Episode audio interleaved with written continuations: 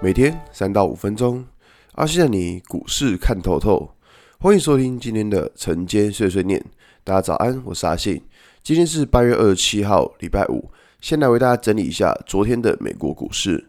道琼指数下跌一百九十二点，跌幅零点五四个百分点。纳斯达克下跌九十六点，跌幅零点六四个百分点。S&P 五百指数下跌二点六三点，跌幅零点五九个百分点。费城半导体指数下跌二点一六点，跌幅零点零六个百分点。昨天美股四大指数都是下跌的，那下跌的主要原因是在于说，呃，美国联准会的官员他们是强调，他们现在的。的态度是倾向尽快的去缩减购债规模。哇，这句话出来之后，市场吓坏，你知道吗？因为大家很怕说，大家现在最怕的就是，呃，资金会不会被收回去？然后昨天联准会一些官员呢、啊，他们说。表示的就是说，应该要尽快的缩减购债，那所以说你可以看到，昨天美股四大指数都是下跌的。那再加上说，昨天晚上就是阿富汗的机场的爆炸案，所以说这也就是算是为了下跌，然后再贡献再踹了一脚这样子。所以说，呃，以昨天的情况来看的话，就的确市场最担心的就是呃缩减购债规模，目前来看是发生的。那这也代表说，在九月的 FOMC 会议上，就是联准会可能。就会开始来做这个动作，当然这个都只是猜测而已。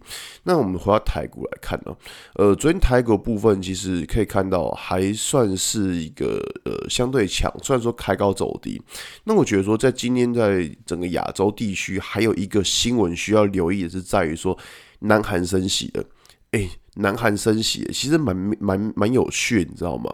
我要跟大家解释一下，因为南韩升息，那代表说什么情况？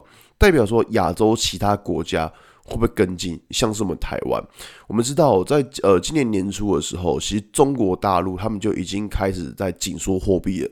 那紧缩货币的原因是因为大家会担心说，就是如果又像之前一样，就是美国在二零一五年的时候开始升息，然后结果造成了资金太快速的回流美国。那你也想一个国家的货币，然后它一直快速的被汇回去，被汇回去美国的情况之下，那这样的情况，这个国家的财政它就会出现出现点问题。也就是说呢，所以说现在世界上各国都防止这种情况发生，所以都在提前做一些紧缩货币的动作。因此，南韩在昨天就宣布他们升息一码。好，那将来跟台湾什么关系呢？如果以台湾之呃跟南韩的关系的话。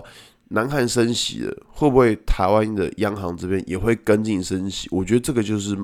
算大家可能去思考的问题，不能说很有几率啊，但只是说大家去思考问题，因为毕竟我们就是之前就是盯住南盯住韩环嘛，所以说其实如果假设南韩升息的话，那我们会不会跟着升息？我觉得这个就是大家小心的地方。那我们知道说升息这种情况对于股市来说是好还是坏？诶、当然是坏的，因为毕竟资金被抽走了嘛。那一个股市如果资金被抽走的情况之下，你觉得对于股市是好还是坏？那当然是不好的。所以说，其实我觉得说，呃，现在是美国准备要缩减购债规模，然后亚洲国家这边也有就是关于一些升息的疑虑。也就是说，其实在这个市场上，大家会认为说，就是目前来看，就是反正都是已经宽松，之前已经宽松到一个极致了。现在应该就是应该说，在未来可能就会开始做一些紧缩货币的动作。其实我觉得这个就是。呃，在之后，我觉得大家去关注了一个比较大的议题，因为毕竟能推动股价就是资金。假如说这个市场其实已经没有没有了资金动能的情况之下，那就要小心说指数会不会再进行一个回档的动作？好吧，那今天节目就到这边。如果你喜欢今天内容，记得按下追踪关注我。如果想知道更多更详尽的分析，在我的专案给通勤族的标股报告书里面有更多股市洞察分享给大家哦。阿信晨间碎碎念，我们下礼拜一见，拜。